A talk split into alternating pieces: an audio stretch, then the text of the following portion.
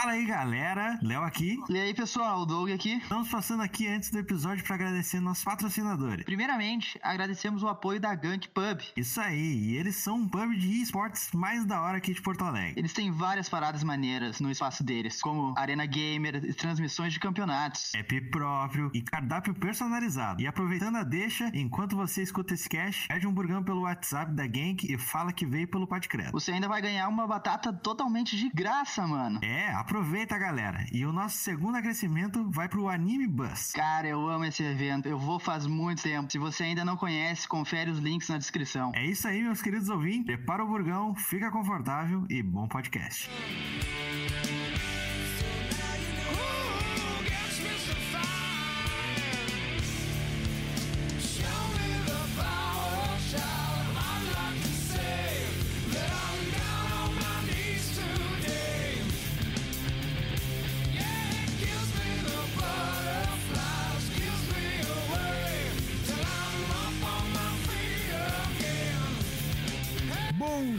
Tarde, boa noite, meus queridos ouvintes do Podcredo. Sejam muito bem-vindos a mais um episódio. Dessa vez a gente está trazendo aí um assunto bem legal. Vai ser uma série de vários episódios de vários tipos de profissões, né? E dessa primeira vez, o primeiro episódio sobre esse, essa temática, a gente resolveu trazer um assunto que é produção musical, essa parte que é como é que é ser um artista da música, né? Um cara que trata das músicas, faz produção num geral. E para isso, a gente trouxe aqui um cara fantástico, muito bacana, com muita história foda para contar. Ele é dono da Force Lab Studio. Ele faz um trabalho completamente analógico. Ele fica localizado lá em Petrópolis, no Rio de Janeiro. Ele já produziu várias bandas underground, também já trabalhou com alguns grandes nomes aí, como Rodolfo Abrantes, do ex-Raimundos, Detonautas e MV Bill. Ele, Liciel Franco. Ei. Empolgadão. Animação. É, seja muito bem-vindo, muito obrigado pela presença aí, pelo teu tempo. Obrigado. Aqui na, na bancada a gente conta também com ele, o nosso crânio, o mestre dos magos Erli. Ah, eu queria aprender a tocar guitarra. e também temos na bancada o nosso editor, manjador de mixes, Matheus. Cara, eu tô querendo comprar um Fusca 1990, se tiver ainda. Bom, para a gente começar então a falar uh, sobre o assunto, acho que para startar a gente pode saber um pouco mais quem é Liciel, o que, que ele faz, o que, que ele, qual é a sua história. Pode contar para os nossos ouvintes aí, Liciel, quem é você, cara? Tá legal, cara. Eu gravo bandas desde menino. Hum. E eu já tentei tocar várias vezes também com a, com a galera. E né, hoje eu tô sem tocar com ninguém, assim. Aí, uns anos atrás, uns, acho que tem uns 10 anos, ou um pouco, não, tem uns, há mais de 10 anos atrás, eu comecei a construir equipamento, né, para estúdio. Uhum.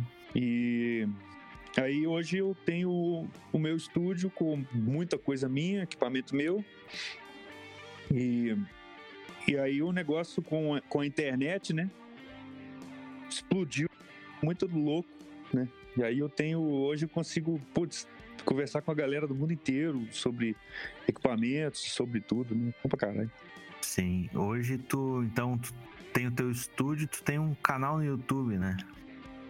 É, eu fiz um, há muitos anos na época do Orkut, né? Os caras ficavam trocando ideias sobre música, eu descobri isso, meio que tarde assim, mas descobri que eu não sabia, não tinha, nunca tinha entrado em fórum. Falei, Uhum. caramba, que doido, essas, essas dúvidas aqui eu posso ajudar, né? Só que o Sim. meu jeito sempre provocou confusão em tudo quanto é lugar que eu entro, dá briga, assim. Já entrei já com dois pés no peito. Tipo assim, eu, eu entrei no fórum lá, eu falei, galera, vamos fazer o seguinte, vocês pegam aí, pagam minha passagem, meus custos aí, eu vou no seu estúdio aí e resolvo os negócios tudo. A gente faz umas gravações e tal. Só paga meus cursos, velho. Sacou? Só de Huawei mesmo. Tava fazendo faculdade na época. Putz! Aí chegou um cara, qual é, velho? Vem jogar esse Miguel aqui pra gente. O que você que que você tá falando aí? Quem, quem é você pra se oferecer assim e tal? Não sei o quê. o cara, é, que, que ódio que é esse? Aí, aí eu comecei a ver os vídeos das pessoas, né? E aí que eu entendi. né? O cara ficava quatro minutos falando dele depois que ele ia dar uma dica bem, bem lero-lero ali sobre o compressor, sei lá, por exemplo. Aí eu comecei a fazer os vídeos, né? Foi aí que eu comecei a fazer, ah, vou fazer isso também, então. Já que todo mundo faz desse jeito, eu tô tranquilo pra fazer os meus, né? Aham. Aí comecei a fazer o contrário do que a galera fazia. Va- Vacalhar o máximo o vídeo, mas dar uma informação muito mais preciosa do que os caras dão, sacou? Eu comecei com essa pegada aí. Sim. Fazer o contrário. Os caras todo bonitinho, com a mesinha de som atrás, o que e tal. Eu todo cagado. Já fiz tudo quanto é palhaçada no- nos vídeos pra, pra agredir mesmo, sabe? Eu sou, sempre fui assim. Tem um que eu acho muito bom, que é o da Dica da Puta que Pariu. Qual? Não sei qual, qual que é, mas é aquele que você tá vestido de mulher com um batom É, é, é, na é boca. assim. mesmo. É pra agredir mesmo, os caras ficam. E é uma puta dica, velho, que eu peguei com o Felipe Gama, um cara foda lá, lá de é, Espírito Santo, né? Sobre um, um filtro, né? E depois um filtro Bell, né? É legal pra caralho aquilo ali, é legal pra caralho. Uhum. E o vídeo também de 1 a 8 mic, que eu falei, nossa, eu vou fazer um puta vídeo de 1 a 8 microfone, vai dar muito trabalho, velho. Então eu fiz de cuecas, tá ligado? tipo, retirar as pessoas da sala mesmo que não gostam. E aí eles vão deixar de aproveitar a informação em função da, da, de uma postura totalmente inútil no áudio. Uhum. Eu, já, eu já trabalhei em escritório de engenharia, tem coisa mais chata que você ter postura, né? De, de termo técnico, de ficar fazendo reunião com o diretor dos cacetes lá. Qualquer merdinha que você fala errado, velho, os caras cagam na sua cabeça. Você não sabe nada, não vale nada, sabe? Queima o seu filme, todo mundo. Nossa, chato pra cacete. Chega 8 horas da manhã todo dia e sai no mesmo horário, né? Uhum. Aí no áudio não, cara. Eu não admito isso na música. Você tem que trabalhar de qualquer jeito, né? E tem gente que acha que tá no escritório, né? Enquanto um estúdio, todo mundo bonitinho e tal, não adianta nada, velho. O cara vai fumar maconha na sua cara lá no, no dentro do estúdio. não, não existe postura no áudio. E isso, isso é uma coisa que acontece com, com bastante frequência, né? Eu, eu- uma vez eu vi um, um cara que tava produzindo. Porque eu tinha muito preconceito com o estilo funk brasileiro antigamente, né? É, ainda tem um pouco, não vou negar. Uhum. Não é o gênero que eu escuto eh, com frequência, assim, Sei. mas eu gostei de ver como é a produção dessas músicas, né? Como é, como é que o, o pessoal da mixagem, o pessoal da, da gravadora faz e tudo mais. É, principalmente a parte do beat, né?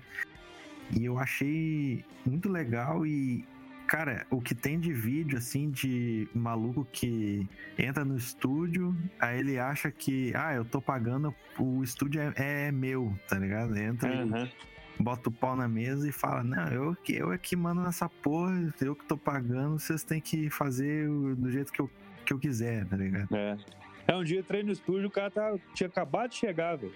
Entrou os dois, arrumou o estúdio aqui, não sei o que, vamos arrumar as coisas, indo pra lá, pra lá. Aí eu entrei no estúdio novo, o cara tava, tava cheirando cocaína em cima da minha máquina de fita. Caralho! Eu, é isso aí. Aí não dá, né, velho? Pesado. Mas é que, é que o, o mundo da, da música no geral é, é, é foda, né? O- É, é podreira. Eu, não, eu não, não convivi muito com músicos em si, mas conheci alguns e a maioria é muito louca, assim. E aí, cara, principalmente quando você. Vocês não vão botar isso no ar mesmo? Então tá bom. Os caras faziam fecha com gravador, fala rapidinho aqui. Não... Fecha com gravador, é, bicho, você vai fazer 50 shows, velho, amanhã. E depois 50 shows depois de manhã. Cara, se você não cair no pó, você não faz o show, tá ligado? Caralho. Não, não vai fazer, não vai fazer não, não vai aguentar não. Aí o gente foi gravar uma vez um negócio aí. Puta que pariu, velho. Todo mundo cheirando. E eu e o, e o Roberto lá, igual retardado lá. Nem cerveja a gente não tomou, velho. Se eu tomar uma cerveja, eu vou cair aqui no chão morto, né? Os caras passando o som o dia inteiro, quando dá 10 e meia, 11 horas da noite, que é a minha hora de já, né? Os caras, vamos fazer uma- uma- um teste aqui, não sei o quê. Aí quando deu quatro e meia da manhã, o teste tava acabando. Tá, tá ligado? Uhum. Aí depois, no outro dia, 9 horas da manhã, os caras tudo de pé. Eu Falei, ah, vai dar. O que é isso? O que vocês estão fazendo? Enfim, mas é foda. A, a fama da, da música e droga, ela não é à toa, né. Mas isso aí é isso aí mesmo. Por isso que eu falo, é postura, a postura nossa é de respeito um com o outro, dentro do estúdio. Eu tenho uma é, critério pra caralho aqui no estúdio, tem que marcar horário com a menina, sacou? Bem sério mesmo. Não tem essa palhaçada de, de ah, aumenta um pouquinho sua voz aí e me manda aí rapidinho. Não tem isso aqui não, sacou? Uhum. Então isso eu levo muito a sério. Tanto é que eu, por isso que eu, eu já trabalhei em escritório com ISO 9002, não sei se você sabe disso. Já Sim, viu. sim. Então é muito legal, velho, sacou? É uma bosta, ninguém gosta disso. É muito foda isso, porque, por exemplo, no laboratório aqui a gente, a gente sabe tudo que der de errado, eu sei exatamente aonde tá o erro ali. Porque a gente segue um monte de protocolozinho pra né, não, não dar esse problema. Né? Uhum. Cara, pô, o equipamento deu errado, o que, que deu errado, velho? Aí a gente tem um monte de coisa pra gente identificar o erro, ele não cometer de novo. Isso eu trouxe muito do, do- dessa vida de, da engenharia ali. Mas é só isso, cara. Trabalho era bebendo cerveja, peidando o dia inteiro ontem.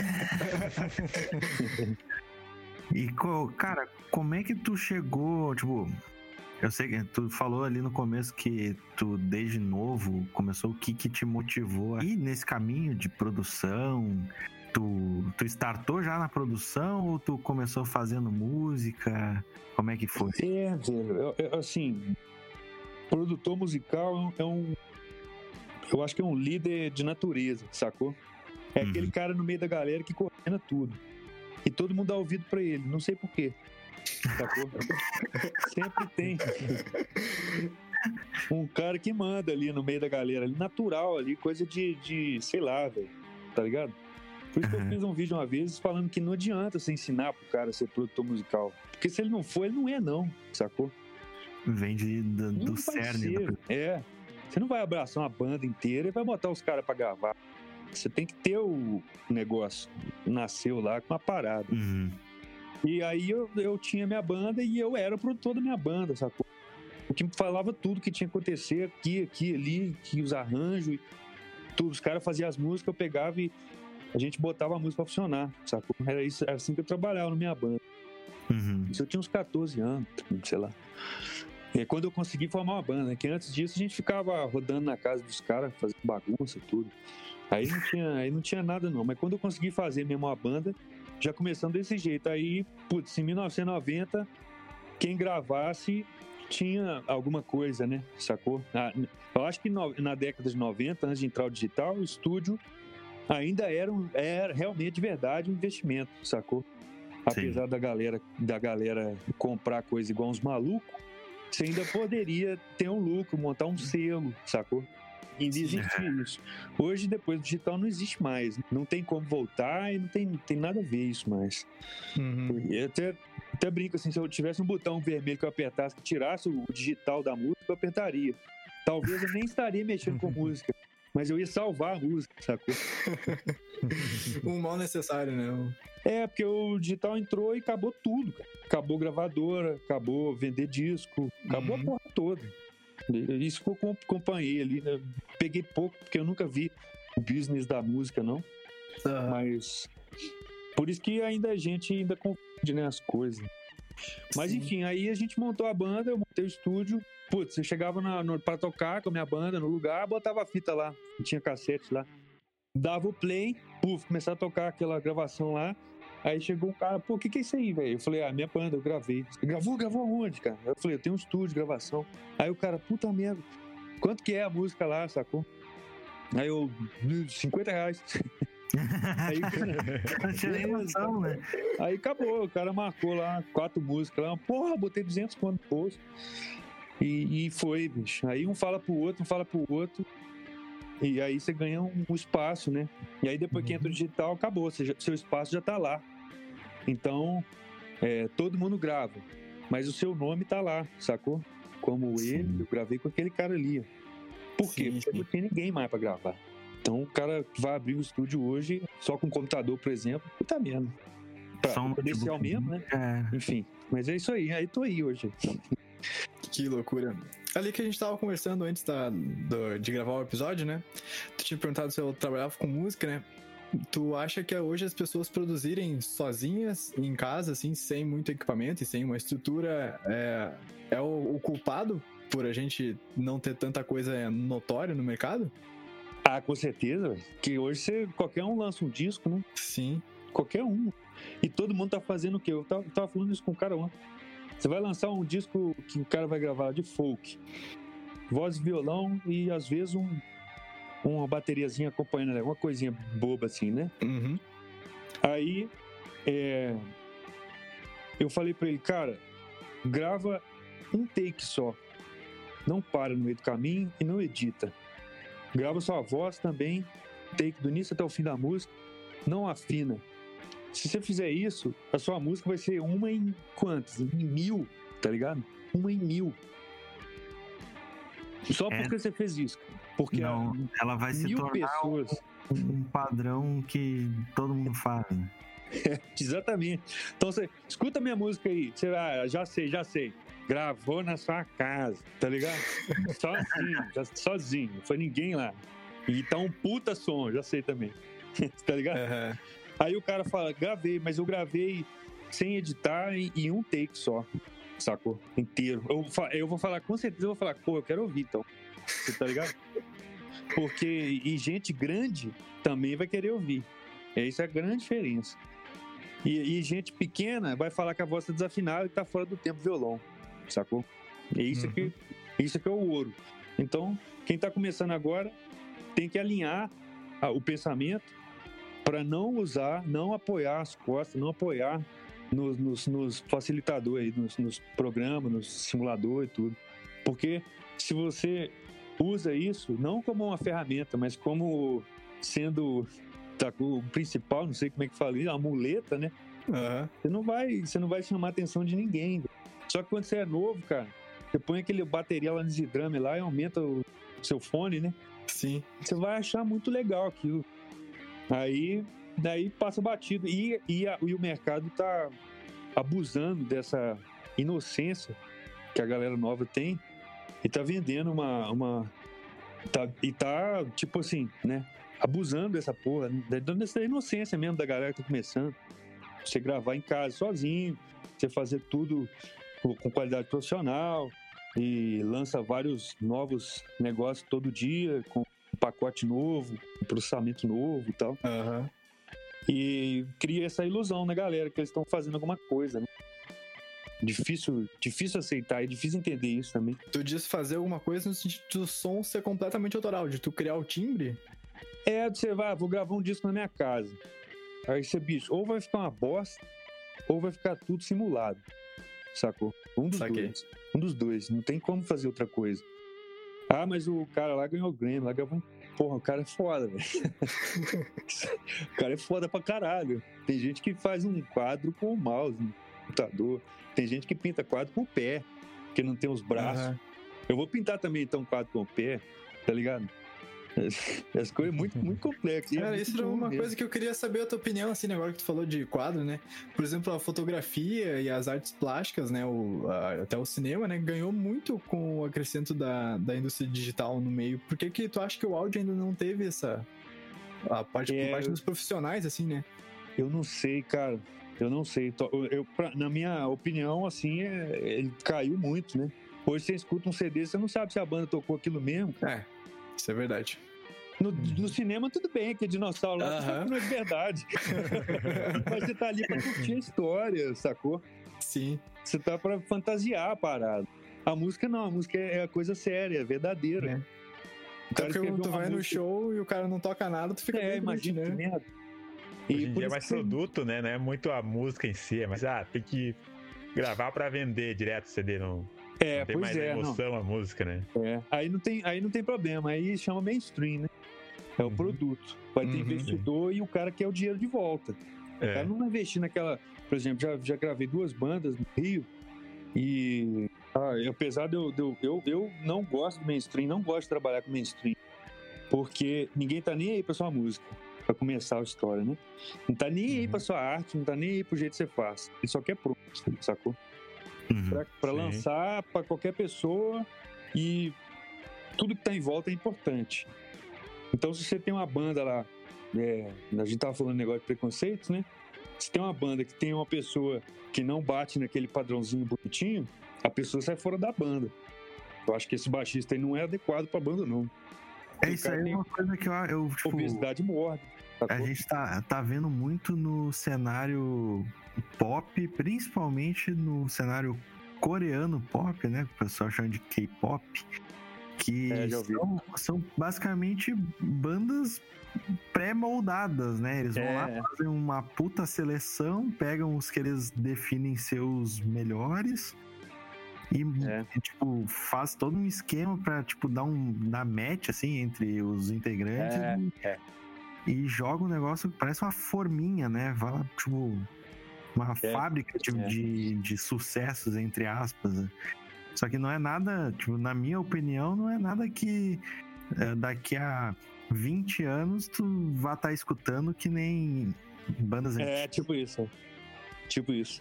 E também eu, eu- peço, então eu peço pra todo mundo orienta, fala, cara, esquece, nem esquece sucesso, cara, porque se você tem muita grana, aí tudo bem, aí você vai mexer com o negócio, né? Vai contratar e tal. Aí eu tava falando da- das duas bandas lá que eu conheci lá do Rio.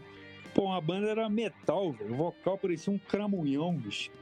Magrela, assim, cabelo todo pá. Cantava com uma voz de- do caralho. Era um metal. Eles contrataram as duas mulheres que põem, umas irmãs lá que põem. Eu tenho, eu tenho contato, passei, né? Toma aqui, ó, contato das mulheres. Que põe lá negócio naquelas programas da Globo, lá tudo, lá de manhã, de tarde. Tipo a gente, assim? É, tipo, tipo vocês. Pro- Põe Sony, programa da Globo, vocês colocam? Não, não, a gente no sentido. A gente de marketing, essas coisas assim. Ah, é, é, é, não é isso não, cara, é outra Não? parada, é um negócio muito mais porrada. Você paga pra mulher lá, sei lá, vou chutar uns valores aí, 10 pau por mês, e elas vão preparar a banda toda, pede o CD pronto, né, e vai, vai injetar vocês nos lugares. Aí quando aparecer lá, a malhação, tema de não sei o que, tá precisando de uma música mais rock, sacou? Saquei, saquei. E, é, rock é, né, G da Havaí, puta pegada rock, Nossa, ligado?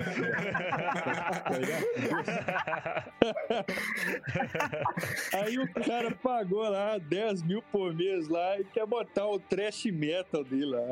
É lógico que toma pau, velho, você tá ligado? Ele fica Sim. pagando lá um tempão, lá, gira à toa. Mas se entrar, velho, ele vai entrar, vai ter que baixar as guitarras, vai ter que fazer outra música, praticamente. né? Sim. Sacou? Isso era uma pergunta que eu tinha pra te fazer aqui. Posso fazê-la agora, já, já que a gente tá na deixa. Como que tu diz pro artista que a, a banda dele é ruim, que ele é ruim ou que a música simplesmente não vai funcionar? assim? De uma maneira talvez educada, assim.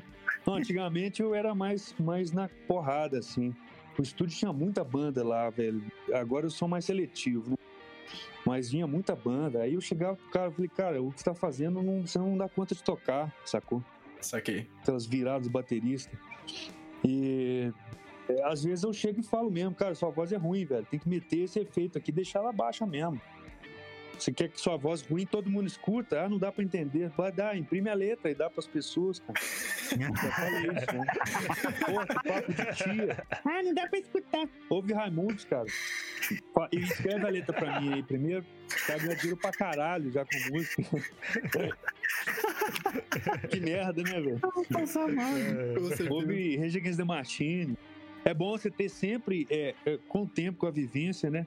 Vai escutando isso pra caralho, assim. Então, às vezes, o cara fala assim: o estilo da minha banda é o único. Eu falo, duvido, velho. Duvido. A guitarra é o quê? É muito pesada?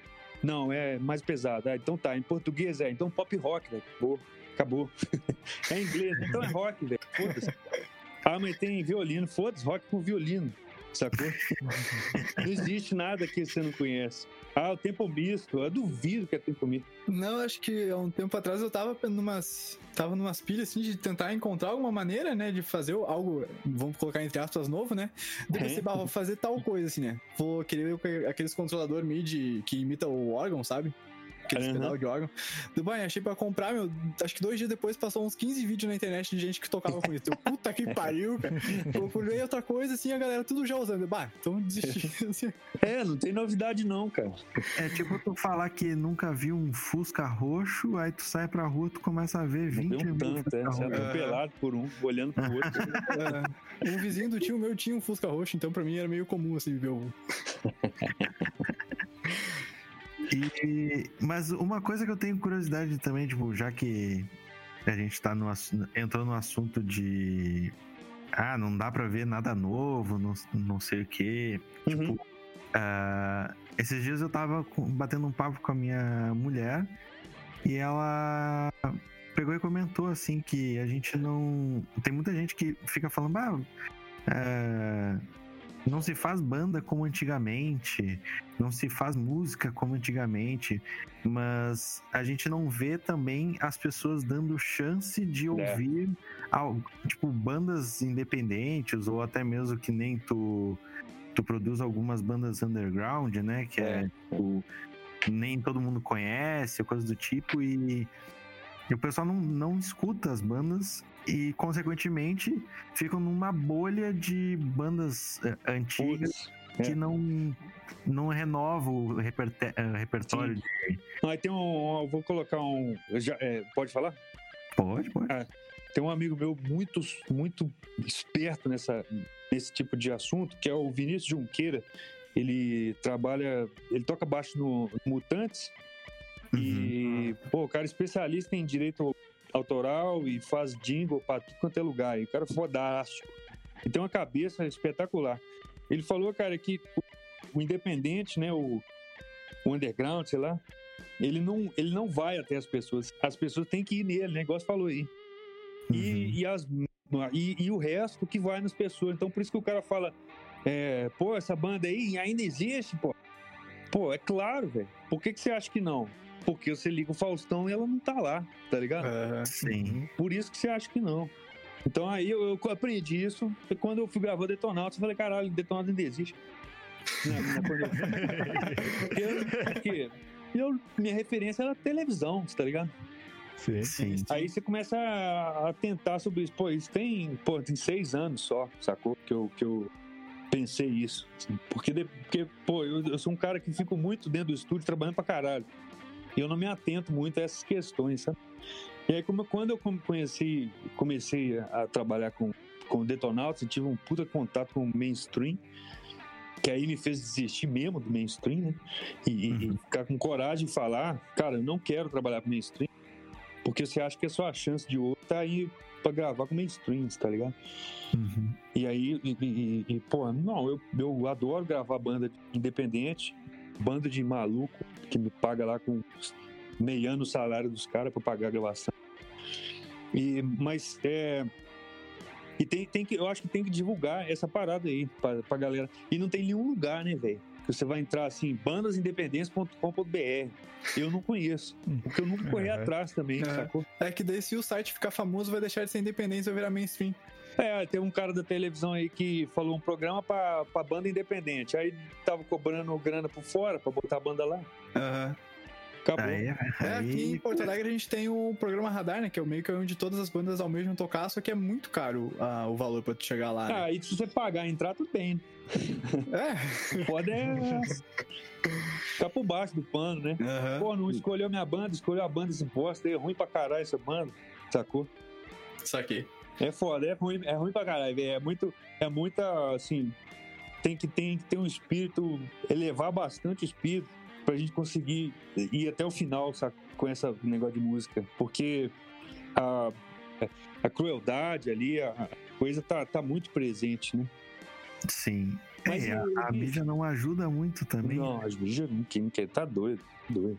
Ah, Essa parada, essa história, pra mim, a história mais pesada de todas é, é o, a pessoa que vai, super produtor, que vai produzir sua banda pra você fazer sucesso, risca fora os pretos e gordos da banda. Isso é pra mim a coisa mais pesada que tem, velho. Maluco. Risco, é foda. Isso aí você não não precisa pôr no ar, né? Mas, cara, corta mesmo, tira mesmo. Não, mas, é, mas é que acontece, né? É, acontece mesmo. Tanto é que você não vê Já viu um gordão no, no Faustão? Ah, só aquele palhação lá, aquele cara lá que O Faustão? Aquele cara do baixo lá, saiu do. tava no circo, aí começou a tocar baixo e. Ah, o, né, o do cara que virou um meme, que tava até fazendo propaganda esses dias. Ah, tá o. baixista sim, lá. sim, sim, sim. É, o Juninho palha-. Juninho Aqui é violência é palhaçada, né? Ninguém sério entra lá. Enfim, ah, foda-se. Eu acho que, ah, vou parar de mexer com a música, tchau. Acabei de falar. Faz né, isso não, faz isso ficar-. Você tem que ter paz no espírito. Aí no final da entrevista, ah, foda-se, galera, eu vou vender. Tá desistindo da merda. Aham. a repensão da vida dele das entrevistas. Ah, último. E a gente vi- viu ali, o Matheus te conhece há mais tempo do que a gente, né? E como a gente falou no início também, tu trabalha muito com essa parte do analógico Aham. e a gente sabe que tu também faz a maior parte dos teus equipamentos. Como é que é isso? Tipo, Sim, sim. esse entusiasmo pelo, pelo analógico, assim. Quase Pois um é, cara, eu, eu comecei gravando com mesa de som, né? E equalizava tudo na mesa de som e botava dentro do computador. A gente tratava o computador como se fosse uma máquina de gravação de fita lá, né? Só Uhum. pra gravar a música lá e depois pra botar ela pra tocar. Aí eu, erroneamente, assim, vislumbrei com o digital, né? Com o computador. Eu digo erroneamente porque caiu a qualidade do meu trampo na hora. Porque você tem muita opção. E se você não aprendeu a mexer ainda com analógico, você vai pro computador sem saber o que é aquilo ali, sacou? Você não sabe Sim. montar uma, uma sessão de mix do Pro Tools ali. Eu fiquei 10 anos, fácil, fazendo isso aí. Errado. Né? Então eu perdi 10 anos da minha vida em, em cima de. é, né, as ideias que, gerais aí que, que a galera tem de, né, que parará, biriri. Aí Uhum. depois de um tempo eu, eu tinha um gravador Akai, nem sei como é que ele apareceu lá em casa, lá no estúdio, com uma fitazinha velha lá. E eu fiz um teste de brincando, assim, brincando. Ah, vou fazer um teste aqui. Joguei na mesa de som que eu tinha, uma NRV10, que é uma mesa de som misturada com placa de áudio, que dá pra você fazer summing nela com equalizando e tudo, um NRV10, é mó legal. Chiadeira desgraçada, M-Audio, né? E aí eu lembro muito bem, cara, numa perfeitamente, do cara falando, caralho, que sonzeira. E oito canais só que eu equalizei a bateria estéreo, assim. tô- Aí eu juro pra vocês que eu ignorei totalmente, pô, ficou muita sonzeira, né? Mas dá trabalho, né? E aí eu ignorei isso e continuei mixando com duas toneladas de plugin ali no Cakewalk Pro Audio ali. Aquele som todo amassado, todo fudido. E depois eu, dessa mesma gravação, eu fui, peguei o Akai, mandei a mix final pra fita e voltei e dei pros caras dois CDs assim, né? Falou, ó, tem dois CDs aí. Um deles eu passei na fita, escolhe aí. Foi unânime a escolha do que passou na fita, sacou? Aham. Aí eu passei, eu comecei a desagarrar, a desprender de um sentimento que a gente tem, que tipo assim, por quê, né? Foda-se, porque o cara preferiu na fita, eu não entendi, mas eu vou fazer, sacou? Uhum. Isso é muito difícil de desprender. As pessoas não entendem como é que o negócio é e não abre mão até o cara entender. Não, eu tenho que entender, sacou? Senão eu não vou fazer. Pô, é, é- é- é muito perigoso isso, porque às vezes só a chance passa, né? Sim. E aí você se fudeu, não entendeu. Outra coisa também que era do, do Pro Tools. né? Então a questão grande, a questão, a toda questão em cima disso aí, do que, que eu tô fazendo hoje, é justamente abrir mão do que, que eu não entendo e simplesmente passar a usar, sacou? Eu fiz um curso uma vez que eu tinha que ler um livro de física quântica para entrar no curso, né? Para poder fazer a, as palestras lá. E eu, bicho, eu não conseguia passar de página, porque eu queria entender o que estava escrito em cada página. Aí foi assim, eu só li, ok, aí eu consegui ler o livro inteiro. Foi dando ok, assim, nas páginas, tudo. E depois de um tempo você começa a pescar uma coisa ou outra que estava escrito lá nas páginas para trás. E, e, e isso que me fez, vou chamar de evolução, né? Porque hoje eu sou muito satisfeito com o som que eu tiro. Eu tenho, assim, uma felicidade de gravar muito maior do que quando era antes, né? Porque quando eu tinha essa cabeça de querer fazer um som, sacou? Eu quero que a minha sonoridade chegue naquele nível ali. E é o que eu vejo também muita gente fazendo isso e ficando desesperado na internet, querendo que o som dele fique igual dos profissionais. E, mas eu quero usar meus plugins e tem jeito de fazer isso. Aí os caras falam assim: acessa aí o link aí, eu vou te mostrar. Acessa o link, compra o meu curso. Aí a qual que é o, qual é jogada? O curso custa 80 reais, 70 reais só. Pode dividir de 12 vezes. Aí o cara entra, não sabe porra nenhuma. O cara mostra qualquer coisa. Aprendeu, vai gostar, lógico. O cara não sabe nada. E a Sim. pessoa que vendeu essa ideia, bicho, você tira uns 5, 10 pau assim, fácil, tô falando sério. Tira mesmo uns 5 conto à toa. Se vocês fizerem. Então vai aparecer uma música. Como é que é? Anota aí então. Escreve assim: "A- aprenda a mixar segredos dos grandes profissionais e tal. E bota lá uma foto do. Aí na, no curso de Mixing Box, põe a foto de equipamentos, tá? O truque é esse aí. Aham. Tá vendo, gurizada? Se vocês quiserem produzir um curso, Põe lá um monte de mesa de som gigante, uma paredona de 1176. Ele é... pá. Põe um puta profissional na capa lá, cabelo branco, assim, pra causar impressão boa. Aí põe 50 conto no curso, você vai ver, velho. Faz um puta do lançamento. Eu tenho certeza absoluta que em um mês você deve vender uns 200, 300 pessoas nesse curso, sacou? sim. Bota bastante Olha aí. propaganda. Se você fizer isso, vai botar uns 16 mil no bolso. 15 mil no bolso, fácil. Eu, eu vejo muito a galera que é, agora tá uma onda de fazer dinheiro com curso de é, cursos para te vender o curso que tu tá fazendo. Pois é, curso é. E a galera montada no dinheiro, tipo, só que eles não ensinam nada de novo. É 20 mil tipos de, de curso, tudo igual, com o mesmo ensinamento, só que É. não, não vai te render nada, entendeu? Quem, as únicas pessoas que estão ganhando alguma coisa é, é o É cara que fez o curso. É, uma frase ótima pra isso é todo dia sai um bobo de casa, né? Alimenta essa galera. É aquele episódio do pica-pau que o pica-pau sai na rua, o Zé Curubu, um, um otário. É, é isso aí. E é foda, cara, que eu fico falando essas coisas, só pra concluir, né? Aí quando eu falo isso na internet, eu que sou o Bolsonaro do áudio, sacou? Eu sou o otário. Você quer guardar o ouro pra você. É isso aí. Ah, agora falando desses cursos de qualquer coisa, né? Minha irmã tava me contando que ela passou por um curso, cara, de como rezar dormindo. Que? Era um curso que Nossa. você pagava pra aprender a rezar enquanto dormia pra você estar sempre perto de Deus. Nossa senhora. Nossa. Caraca, que viagem. E deve ser baratinho, velho. É, Pior né? que deve. É é foda, cara. Vou, vou pro inferno agora, mas é porque tá ligado à, à educação da galera. Sim. Se você puser um curso muito caro, o cara vai ter que ter um mínimo de, de, de instrução ali pra ele primeiro ter aquela grana pra jogar num curso à toa. Uhum. Portinha do inferno É, pra mim. Botam, Mas é botam 20 assim pro pessoal ir no impulso, né? É, e a galera que vai, cara, é só gente carente, tá ligado? Sim. É, mano, bicho, é muita, é muita podreira. É isso aí mesmo. É, eu, le- eu lembro que na a Udemy antes era, um, era uma plataforma, por exemplo, de cursos que era mais confiável. Hoje em dia, tu vai entrar lá, 90% do conteúdo que tem é porcaria. É, é. Tanto que eles vendem curso a dar com pau, tudo por 20 pilas. Eles Isso, é. fazem uma, uma lista gigante com um É. milhão de cursos e te dão de graça. É uma loucura, assim. É, eu fiz um curso uma vez com um camarada e, e o material dele tava todo mundo reclamando. E tava eu, o meu e o dele junto. Aí Neguinho fez um grupo no Facebook, me convidou pra entrar, né? E começou a descer o cacete, falando que ia botar no reclame aqui. Eu falei, fiquei desesperado.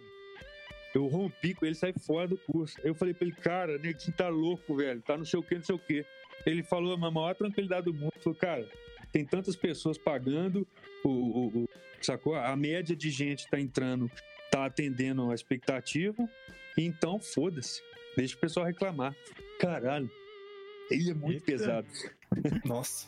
E é isso aí. Porque acabou virando, tipo, como se fosse uma máfia, né? Não tem como tu passar um dia no YouTube ou em qualquer outra plataforma que não venha algum tipo de anúncio desse, né? Tipo assim, é. É, é. de E aí, cara, sujou, né? o cara quer estudar áudio serião, quer começar a mexer com isso, ele tá fudido, sacou? Tá fudido. Tem um cara trouxa lá que fica falando um monte de abobrinha só pra vender equipamento. Sou eu. Aquele cara é legal, velho. Aquele ali fala que você pode gravar na sua casa com quiser, velho. Esse cara é foda. Esse É. cara é democrático, esse cara é bacana, velho. Os dele lá. Momento jabá absurdo. E agora que a gente tá falando aí de divulgar o seu trabalho, né? ah, como é que foi pra ti começar a fazer o canal do YouTube, né? Porque tu menciona que tu aprendia alguma coisa e já saía correndo já pra postar o vídeo, né? Até a galera reclamava disso, né? É, é legal, cara. Como é que foi o processo de tu se atenar pra, pra ficar fazendo isso com bastante facilidade, assim? Pois é, no, no início é, foi difícil passar o recado ali. Eu, eu editava pra caralho os vídeos, porque eu embolo muito na hora de falar e tal. Fui aprendendo com o tempo a, a focar no assunto ali, né, principalmente. Às vezes eu me perco, mas a maioria das vezes eu consigo agora focar e ir até o final do vídeo ali, né? É, E, e no início a, a ideia era, era é, levantar essas questões e tentar esclarecer as coisas, sacou? Uma- um assunto muito pertinente que rende até hoje é sobre o Pro Tools, né? Eu falei no vídeo lá, no primeiro vídeo que eu coloquei lá, falei, cara, primeiro, você é produtor musical, então toda a culpa é sua. De tudo que vai acontecer é sua culpa. Porque eu sei o cara que dirige todo mundo. Então se a gravação ficar ruim, a culpa é sua. Ah, mas o músico toca mal. Pô, aí você como produtor musical fez o quê? Fiz nada, gravei ele tocando mal e foda-se. Então, a culpa é sua, enfim. Aí falei do Pro Tools, falei, cara, se você não usar Pro Tools, tá fora do mercado, né? Aí você vai num estúdio grande gravar, vai ter um Pro Tools lá no estúdio grande. E aí você vai falar, eu não sei mexer, não. Ou então sabe mexer pouquinho. Ah, o importante é saber mexer um pouquinho de cada programa. Pô, é por isso que a faculdade é, é importante. Na faculdade eu aprendi que quando você faz é, programação, a primeira coisa que o professor falou lá, que programação você só domina mesmo um programa, uma linguagem, né? O resto você pode até saber, mas dominar de com força é só um. Então, Aham. programa é a mesma coisa. Dominar de verdade mesmo, você só domina um programa por vez, né? E aí que domine o Pro Tools. Então, por exemplo, Detonado tá lá sentado na- no sofá lá, vendo os caras gravar, e tá o Maurício Barros lá, do, toca no, aquela banda lá do, que era o Frejar, Barão Vermelho. Barão Vermelho, ele tava lá numa dificuldade, lá mexendo pro Tools, porque o cara é, pô, não tem obrigação nenhuma, né? Ele é o Maurício Barros, tecladista original do Barão Vermelho. Aí o Fábio falou, pô, é o mestre, velho. Acabou, velho. Sacou? Sentei lá, não saí nunca mais. Assim. Fiquei quatro anos com os caras. Imagina se eu só olhando. Pô, não sei muito bem não, cara. É, então fica aí, sentado aí, filho da puta. Sacou? E, e daí pra frente, cara, o que eu mesmo falei lá no negócio, eu até brinquei assim, deu profecia assim, tu me negas, mas quando fores a um grande estúdio, me encontra lá, lá, no Pro um amigo meu, o Armandinho, o Armandinho chamou, vamos gravar meu disco, cara. Eu gosto de você pra caralho, eu quero que você grave meu disco. Cara, ah, que legal. Muito obrigado, eu quero mesmo gravar. Lá no estúdio, o que tinha na porra do estúdio? Tinha um Pro Tools, o cara mexia com Cubase. Se fudeu. Me ligou perguntando como é que faz é, né, roteamento de fone. Falei, Puta minha, que vergonha, que vergonha que deve estar passando. Um Armandinho dentro do estúdio, não sabe fazer roteamento no Pro Tools, enfim. E aí eu aprendi a, a- a- a pegar o que, que a galera tá falando. Ah, por que, que esse otário aí tá falando que o Pro Tools é melhor? Que melhor o caralho. produtor fulano de tal mexe no, no Cubase, não sei o que, não sei o que. Aí eu fui começando a, a- Depois que eu fiquei gelado, né? Falei, cara, que o ódio foi desnado ali. Passei até mal esse dia aí. De verdade mesmo. Eu falei, caramba, que merda é essa que tá acontecendo e tal. Bota a sua opinião lá, né? E você toma. Aí eu, eu fiquei lendo com calma. Vamos, ler com calma esse negócio aqui. Vamos, ler. Peraí, peraí. Eu falei mesmo, Pro é melhor. Eu, não- eu botei o vídeo de novo, não falei, não, sacou? Só falei pra usar. Só isso. Aí eu falei, caralho, eu não falei nada disso, né? Aí eu fui escrevi lá. Falei, galera, olha só. Eu não falei que o Pro Tools é melhor. Falei que está fora do mercado. Mas vai negar então que os estúdios aqui, grande, lá no Mosh, lá tem um Windows e um Cubase instalado. Lógico que não. Tem um Pro Toolsão gigante lá, né? E todo mundo que vai lá usa Pro Tools também, né? Beto Neves, sei que, sei que. Enfim. Aí eu fui esclarecendo ponto a ponto lá no, na galera, né? E aí eu fui melhorando a minha, minha argumentação ali nos vídeos. E a ideia foi sempre essa. Ninguém falava, cara, é uma polêmico, cara. Polêmico cacete. Eu gosto de, de esclarecer as coisas ali, sacou? Nos vídeos. Sim, sim.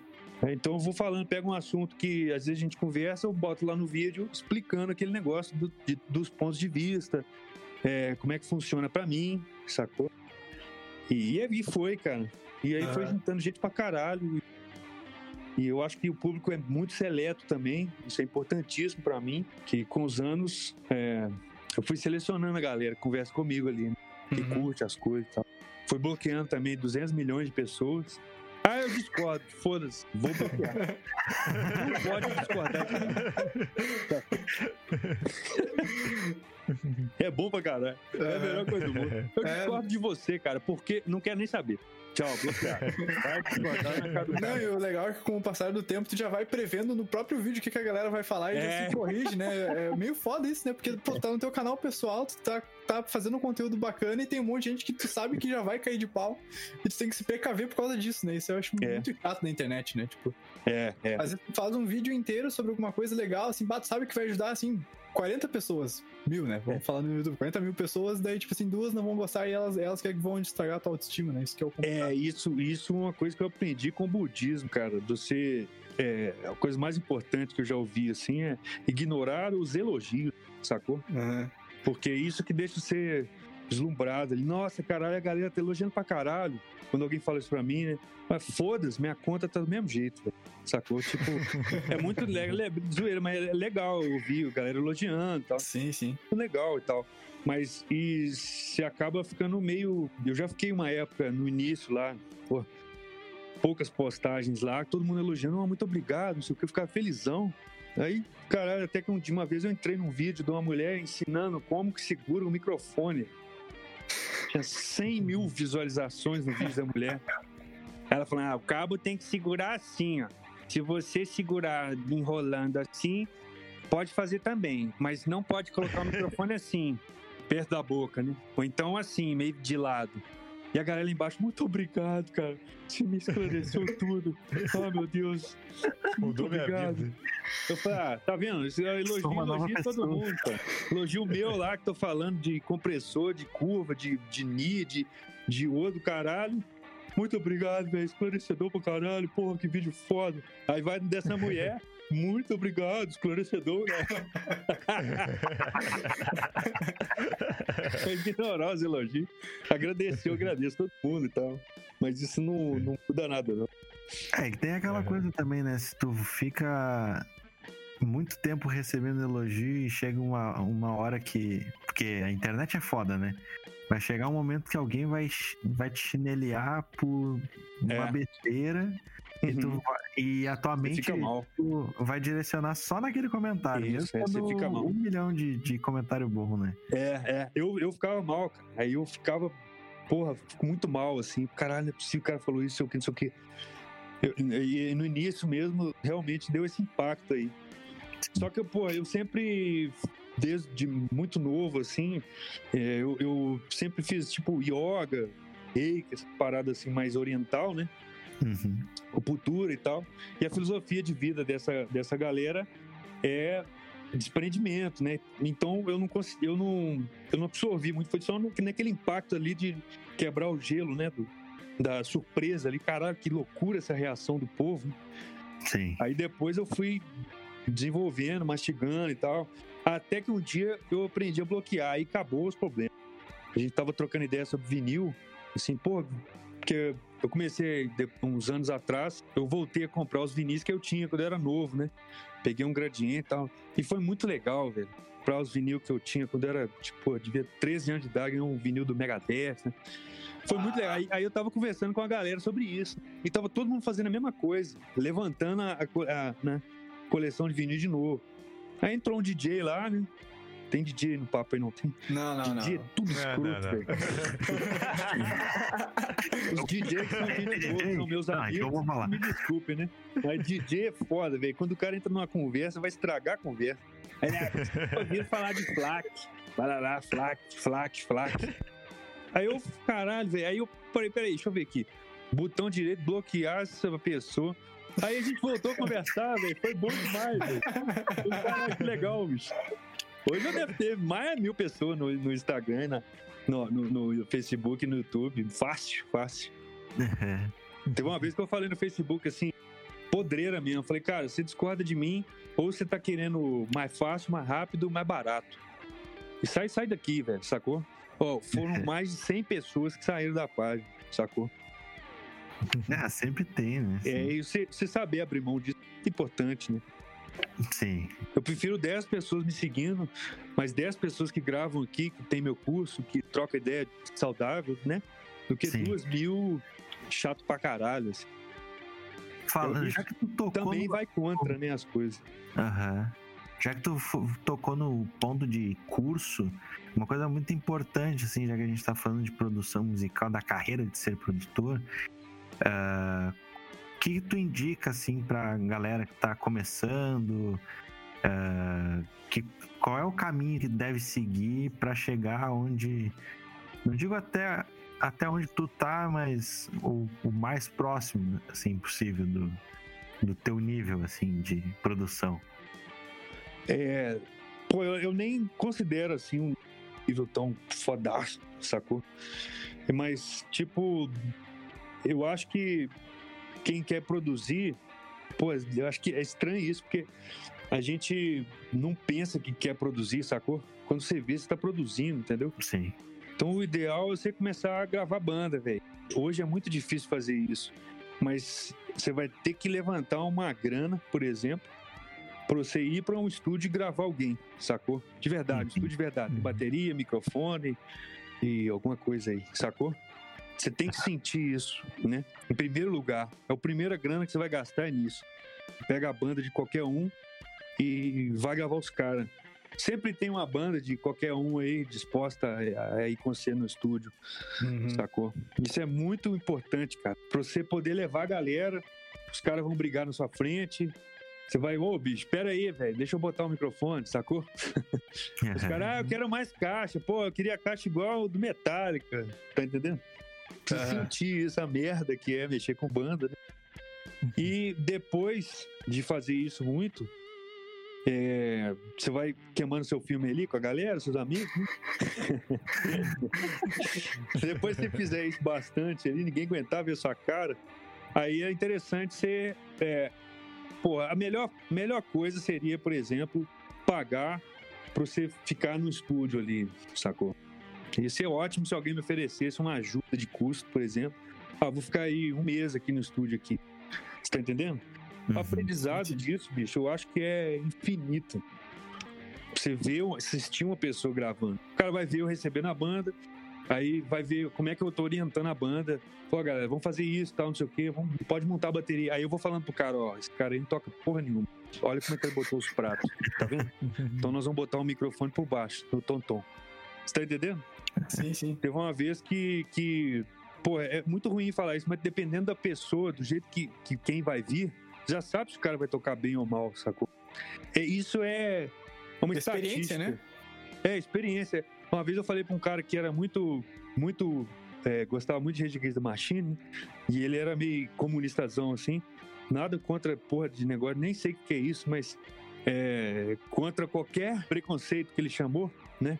Então eu Uhum. falei assim, cara, se o cara liga pro estúdio e não sabe falar o nome da rua, que era Aristóteles, cara, Aris o quê? Fala, vê aí, esse cara vai querer uma demo ensaio, vai querer pagar pouco e vai querer o som do, Metallica. Ah, velho, isso é muito preconceituoso. Não, vai pro inferno. Falei, cara, eu não sei porquê, eu sei que tá pensando coisas aí. Eu só tô falando que, o que eu vivo aqui. Se o cara não consegue saber o nome da rua, vai dar merda a gravação dele. Então você dificulta aí. Se você é analfabeto, não vai gravar no estúdio. Pois é. É foda, né, velho? É. Para pra caralho falar isso. Mas você você vai vivendo com isso, velho. Igual você, tipo, todo mundo reclama disso. Entra na loja, uma bosta de um metaleiro com a calça frouxa e do lado do metaleiro entra um menininho com o cabelinho liso e o pai dele. Qual que você vai atender, velho? Você vai atender a bosta do menininho, bicho. Não, vai, não perde tempo com metal, não, cara. Sacou? Ele não vai gastar nada. Ele vai pedir pra tocar a Gibson lá no macho, ele vai ficar o fritando a sua cabeça. Aí de cada 100 vezes que isso acontece, vai um com que recebeu agora o acerto dele e compra, não uma Gibson, né? Mas compra uma, uma outra guitarra lá. Tá ligado? Então, aí tá vendo? Aí tem um negócio chamado falácia anedotal, né? Um foi lá e fez, aí neguinho usa aquele cara pra, pra poder crucificar as outras e tal. Mas é foda, velho. Você tá dentro de uma loja, você tem que vender pra caralho ali. Tem que escolher quem que você atende, né? De certa forma. Essa parte existe muito na produção musical. Você vai ver, olhar pra banda assim, você, é, tem uma bosta do baixista lá que tá com a porra de uma câmera filmando tudo. Todo mundo montando os instrumentos, a bolha do cara filmando. Você vê, esse cara não toca nada. Eu tenho certeza absoluta. Nem sabe tocar as músicas. Ah, é só? Achei que era Fá. Tá ligado? Esse nível. e vai acontecer isso, velho. Que como é que você consegue ter essa, essa percepção? Com o tempo, né? Obviamente você não pode falar pra ninguém. Ainda bem que você não vai pro ar, né? Ah, eu, eu vou te dizer assim que eu trabalhava num teatro, né? Eu estagiei dois anos lá, e é a mesma coisa, assim, pá, pelo jeito que as pessoas montavam as coisas, eu já sabia Isso. já que bah, o som vai ser uma bosta hoje. Isso, é. E era É bem isso. certo, sim.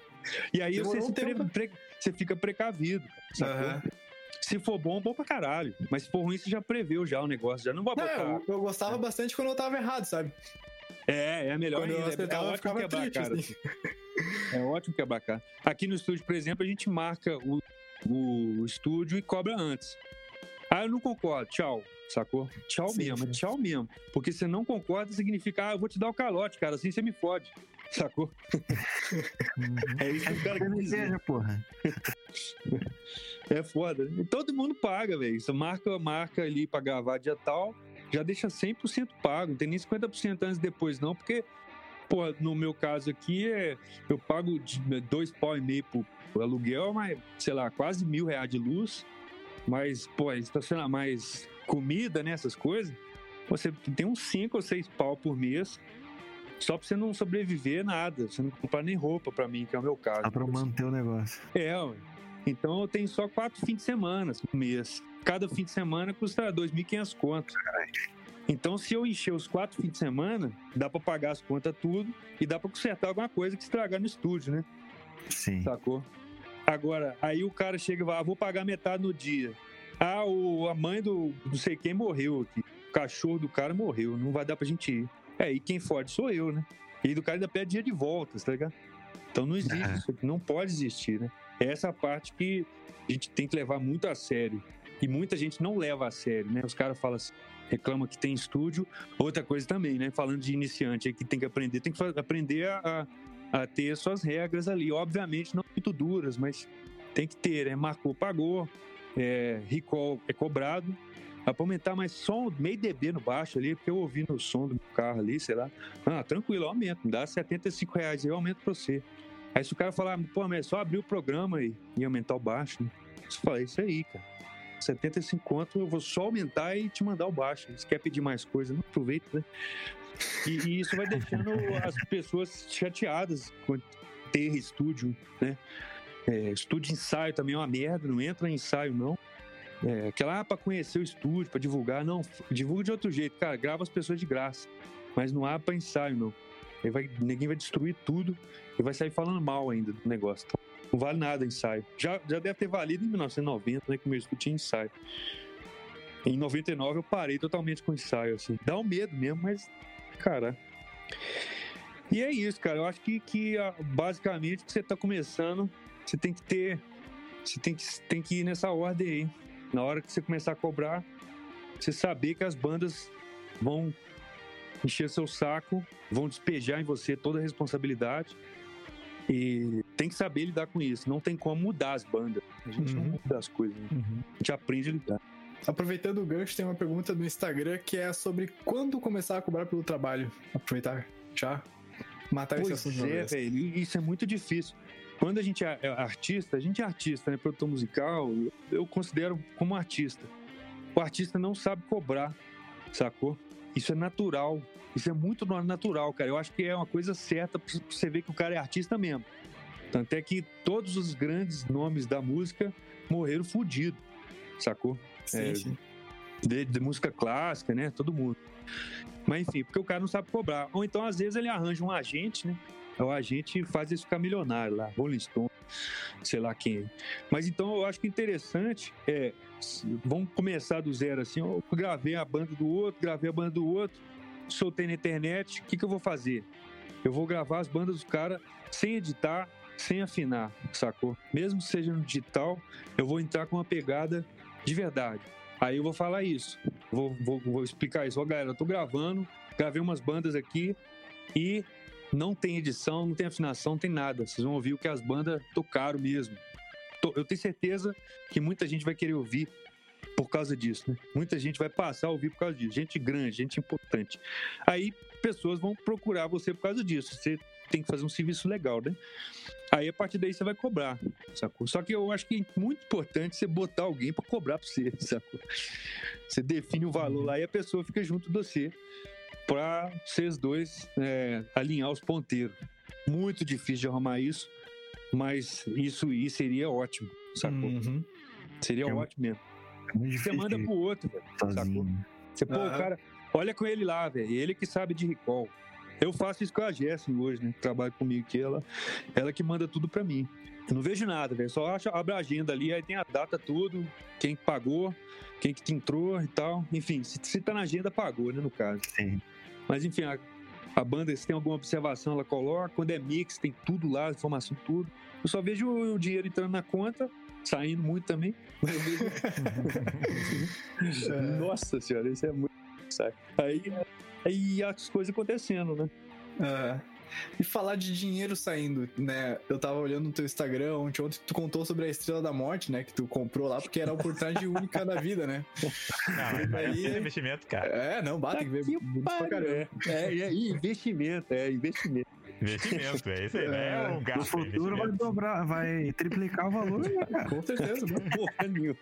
Ninguém compra um Lego montado, não. Daí na questão do estúdio, tu fala bastante que aparece a oportunidade de comprar equipamentos raros e tu simplesmente compra, né? E fala É. pra galera ir atrás, né? E nunca ninguém te pediu, não cobrou nada de ti, assim, de, oh, eu joguei todo meu dinheiro num treco lá, não funcionava. Nunca, nunca chegou isso a acontecer. De mim, não, mas eu já vi muita gente falando, é, eu comprei um gravador por causa desse trouxa aí, o negócio não funcionou, não sei o quê. É, o, tro- o trouxa não sou eu, não, viu, cara? que eu falei no vídeo lá, não compra. Essa merda é uma ai. bosta. Isso aqui, velho. Estraga todo dia, cara. Todo dia eu tô consertando gravador de vôlei. Eu comprei uns parzinhos de, de monitor aqui, né, pra começar a fazer os podcasts, né? Daí eu pensei em ti, assim, pá, ou eu compro agora ou eu nunca mais compro, né? E foda-se. é. Teve uma, tem uma história ótima. velho. O cara chegou pra mim assim, no- mensagem no Instagram com o link do Mercado Livre.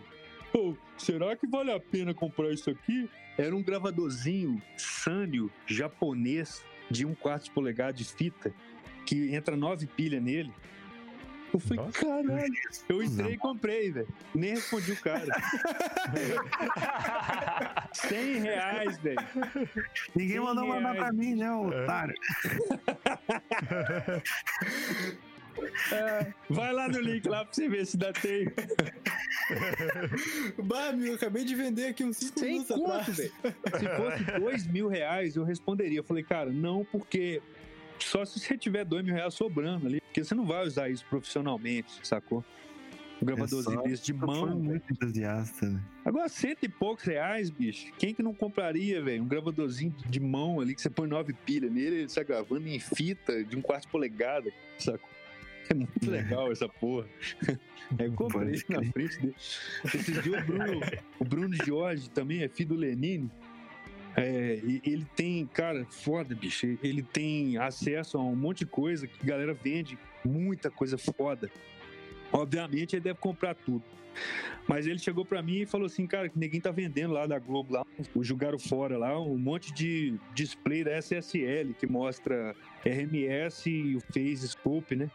E da, da negócio, vendendo no mercado, 300 conto cada um. Entrei lá, comprei dois, tá ligado? Aí minha mesa agora tem um puta Phase Scope lá da SSL, lá no meio do negócio. Fodaço, né? ajuda muito o negócio dele. Sacou? E, e você não pensa, não, cara. Eu olhei lá, tava três pau a galera vendendo. Eu falei, um, tá três contas. Ele vai passando mais pra baixo. Aí eu fui passando mais pra baixo, ela tá lá os 300 contas, 270. Eu falei, ah, que doideira. e aí você vai embora, cara. Esses dias eu fui ajudar um. O cara deixou um ramo de aqui pra mim, elétrico. Me, me deu, né? Falei, ó, como você é gente boa, né? Porra, gente boa caralho. O negócio tava todo fodido e não custa nada. Custa dois mil reais, mais ou menos, funcionando. Só de você ficar dois dias ali tentando fazer ele funcionar, já foi pro saco esses dois mil, sacou? Eu, eu, eu, eu, eu balanceio as coisas bem aqui no laboratório. Porque eu tenho um custo ali, eu preciso levantar uns milão por dia, pelo menos, com alguma coisa. Pra eu poder pagar tudo e sobreviver com essa doideira aqui, né? Então, um negócio desse, me tomar dois dias, porra, ficou muito caro, sacou? Aí eu, eu olhei no Mercado Livre, ver se tinha algum ramo de lá parecido. Aí eu cliquei lá, tinha um ramo de lá, tipo, nove pau e meio. Um ramo de 1959, todo restaurado. Eu falei, quê? Aí eu entrei no comentário e escrevi Liciel lá, né? O cara se vira e me achar. Aí o cara me achou, né? Aí eu falei, cara, você faz ele por 8 mil à vista, assim, de grana? Eu não, tenho- não tinha dinheiro nenhum, sacou? Aí o cara, faço sim, velho. Eu, Puta merda. Aí eu entrei no meu PayPal e criei um link pra mim mesmo, sacou? De 8 mil. Aí o PayPal come 5%, aí eu calculei lá uns 8.500, 8.000 e tantos. Aí beleza, aí cliquei ali pra mim, na hora de pagar eu meti 12 vezes lá no link. Paguei 2 mil de juros, mas tem uma bosta de um ramo de agora no meu estúdio, sacou? De 1959. Eu tô fudido pra pagar isso. Vai acabar só em março do ano que vem, sacou? Mas foda-se também, isso aí não mata ninguém, não. é na insanidade absoluta ali. Não tem, Aham. É, Não é na absoluta, não, né? Mas é numa, uma- um bom nível de sanidade, né? Que a gente vai É. montando as coisas. A gente acha questões racionais pra explicar as nossas emoções, né? Quando a gente tá trabalhando com isso, né? Tipo, É, é até que você desiste, né, cara? Eu- minha mãe, minha mãe foi muito rígida, assim, meus pais, né? Nunca gostaram de eu mexer com música. É, sempre falando a mesma coisa. Isso aí não dá dinheiro. Você ganhou esse dinheiro hoje, mas amanhã você não tem. Quanto você tem na conta, por exemplo? Eu nunca tenho dinheiro na conta, sacou? Sempre, sempre é, fico na, na margem ali da merda. Quando eu era mais novo, eu ficava sempre no negativo, tal ali. Sempre. Eu sempre torrava tudo, velho. Eu era de desgraçado. qualidade. Aí quando eu comecei a morar sozinho, que eu parei com essa porra, mas também acumulei dinheiro, não, né? Sempre fiquei guardando. E aí, e aí é, ela marretou muito, velho. Muitos anos na minha cabeça isso. Minha família inteira, né? E, e isso é que é muito difícil superar, sacou? Porque quando pais falam, né? Você frouxa mesmo, velho. Você, Uhum. você na hora, bicho. Não sei se vocês já viram aquele filme daquela mulher lá que tratou a menina como doente. E é um documentário da vida real. Eu vi isso recentemente. Porra, eu vi muita coisa ali, cara. Que é a mãe falando, você é doente, cara. Você não pode levantar e sair fora. Minha mãe falava pra mim, cara, você não tem dinheiro pra ter uma conta. Não tem dinheiro, você mexe com música, você não tem dinheiro, você não é vagabundo e tal. Banhei pra caralho já de manhã, todo dia, assim. Por, por ter escolhido ser vagabundo. Então eu tinha que acordar cedo pra mínimo, ajudar na casa. Foda. Caramba. E aí, bicho, sua cabeça fica fodida, né? Sacou? Aí só depois de muitos anos, muita terapia, que a mulher falou pra mim pra eu- que se fosse um escritório de engenharia.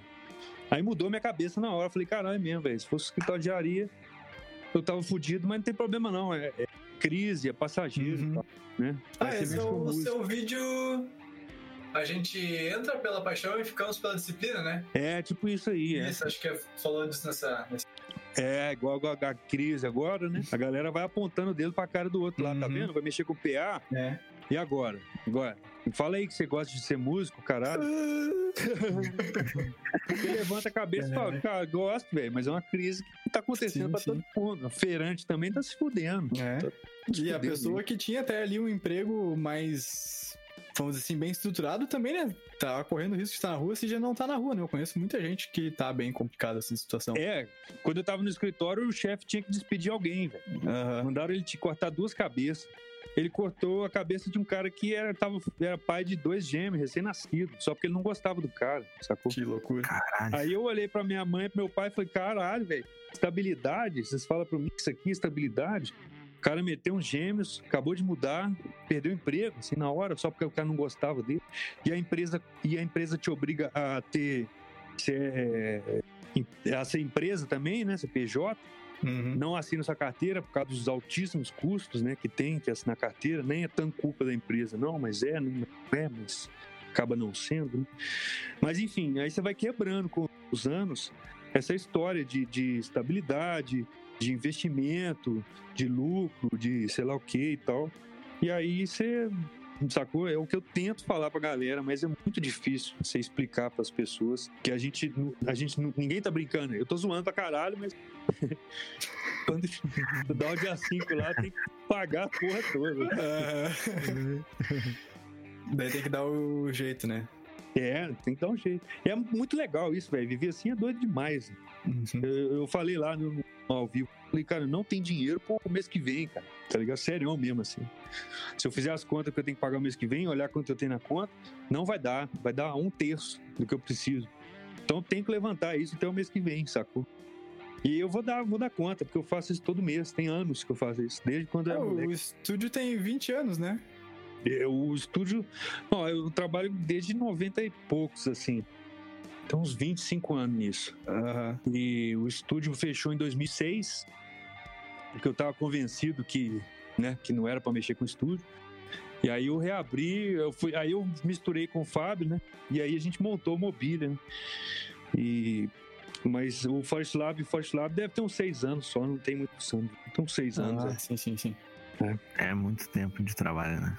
É, cara, e, o- e o amadurecimento é, é, é por meio de, de porrada, né? Sacou? Esse Acho é que é a, é a melhor forma de, É no de tu crescer, né?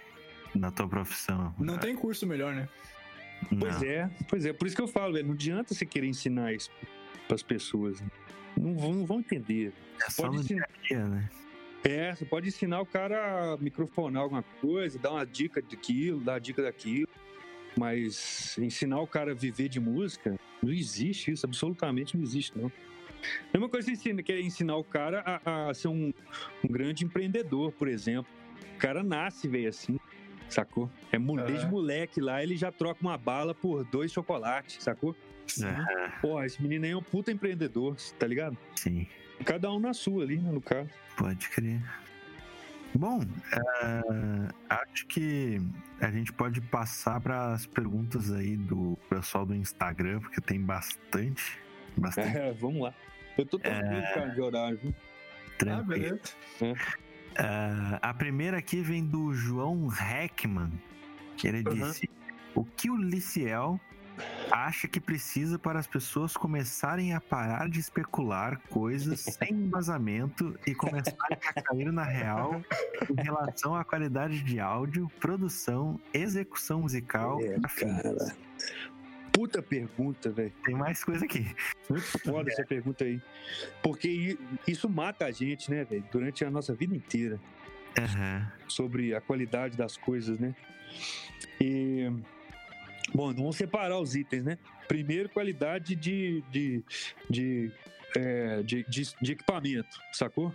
De guitarra, de bateria e tal. Eu, eu voto em você é, fechar o olho e você sabe o que, que é melhor. É uma Gibson, uma Fender, uma Tama, uma Ludwig, sacou? Uhum. Custa muito dinheiro, porque custa mesmo, e é isso que você tem que buscar. É, é essa a ideia. Se você, ah, não, cara, mas porra, tem muita coisa barata que é bom. Tem sim, cara, mas você não sabe qual que é. Faz igual eu lá, eu vou entrar na loja, eu vou comprar um, sei lá, vou comprar uma tinta pra pintar minha casa. Eu vou no preço, velho. Qual que é a tinta mais cara, velho? É aquela ali. Eu compro e boa, acabou. É isso aí. Pô, tá muito caro. Qual que é uma tão não tão cara, tá ligado? Eu vou no preço, velho. Porque cada um tem uma opinião, né? E tal. Aí com o tempo, pô, se você, eu peguei uma, uma Fender, eu tinha 30 anos. Aí que eu descobri o que é uma Fender americana, Telecaster de 1990 e poucos, com captador custom shop, o caralho. Tive que reaprender a tocar, é um negócio muito foda. O violão, por exemplo, o cara, ah, como é que grava violão, velho? Você pega um Taylor e põe no 87. Melhor som de violão que você vai ouvir na sua vida. Aí a partir disso, você pode pegar um outro violão mais barato, que a sua referência é o Taylor, tá ligado? Aham. Tem meu meu cunhado só toma Brahma. Pra ele cerveja é Brahma e Skol, bicho. Ele odeia cerveja artesanal muito forte. sacou? Ah, Aí você fala, cara, isso aí não é cerveja não, bicho. Isso aí é ah, milho cozido lá, velho. Isso aí isso é um lixo, isso aí. Você Tá ligado? É a mesma coisa. Você vai pegar uma guitarra qualquer, vai ligar no, no, no seu equipamento, você não tem referência, né? Então a referência é a coisa mais importante pra você saber o que, que é bom, o que, que é ruim. Né? Isso, isso aí é uma coisa que você precisa desprender da ideia que você é espertão, você vai comprar um violão de 100 reais ele vai ter um sonzão, sacou? Então isso aí. Agora, em relação à qualidade do trabalho que a gente faz, que eu faço, por exemplo, é, tem um cara que falou assim, não existe mix ruim, né? Existe, existe. Chegou a É muito respirar. bonito esse assunto, é mais existe. É igual aquela nunca é tarde pra aprender. Claro que é, velho. 40 anos, não aprende mais nada, só refina o que você já sabe. Não adianta, assim, eu entrar na faculdade de nutrição agora, eu tô fudido. Isso aí é uma coisa fisio, é, fisiocrática, sei lá como é que fala, fisioterapêutica, tá ligado? Negócio de, de médico aí. Você não aprende, você vai novo, sua célula lá e bababá no cérebro tá novinha, tá recebendo informação pra caralho. Você vai ficando velho, você não recebe mais. E ponto final, você vai ter mais dificuldade em, em aprender. né? Você não vai desistir, não, porque senão eu falei da minha conta aqui, eu mesmo desisti dessa porra.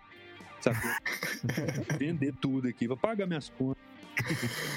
É, e.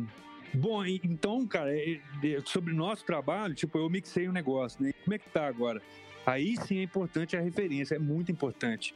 Mas, ao mesmo tempo, é, você tem que respeitar o que você fez ali. O cara falou, ah, mix nunca tem fim. Tem, cara. É só você falar, acabei. Acabei. ah, mas É bem simples assim, né? é, cara, e contrata alguém pra meter um tapa na sua cara se você achar que. Não vai não, vai melhorar nada, não. Pá, sacou? Larga pra lá. e eu tô fazendo isso hoje, né? Eu pego uma mix, faço sério, faço devagar, faço ouvindo outras coisas, é, paro, tomo um café, respeito, velho, a ansiedade que te mata ali. Você tem que aprender a, a respeitar. Então, por isso que, eu- por isso que essa, essa cultura oriental me ajudou muito. Porque você, você- você consegue identificar quando você está sendo desonesto ali. Quando eu tô querendo que o som da bateria fique gigante. Não vai Uhum. ficar, velho. O som é esse aí. Sacou? Tipo isso. Então você conseguir identificar a hora que você está sendo desonesto, aí você consegue fazer o trabalho da melhor forma possível. E depois você respeitar aquilo que foi feito. Sacou? Isso aí é. Tem que anotar, tatuar no braço ali. ó. As decisões que você tomou ontem você tomou ontem, cara. Hoje você tomaria outras, sacou? Mas você teve Sim. que tomar essas ontem e é ontem. Você tem que mixar a música ontem, você mixa ontem e hoje você faz melhor, ótimo. Mas ah, ah, não, não, não, né? não se mata por causa de ontem, não. Deixa rolar as coisas. E agora, coisa muito importante é que tem, por exemplo, tem muita gente, ah, os mix do Liceu parecem uma demo ensaio, sacou? Por quê? É, o cara escuta porrada de som de plástico.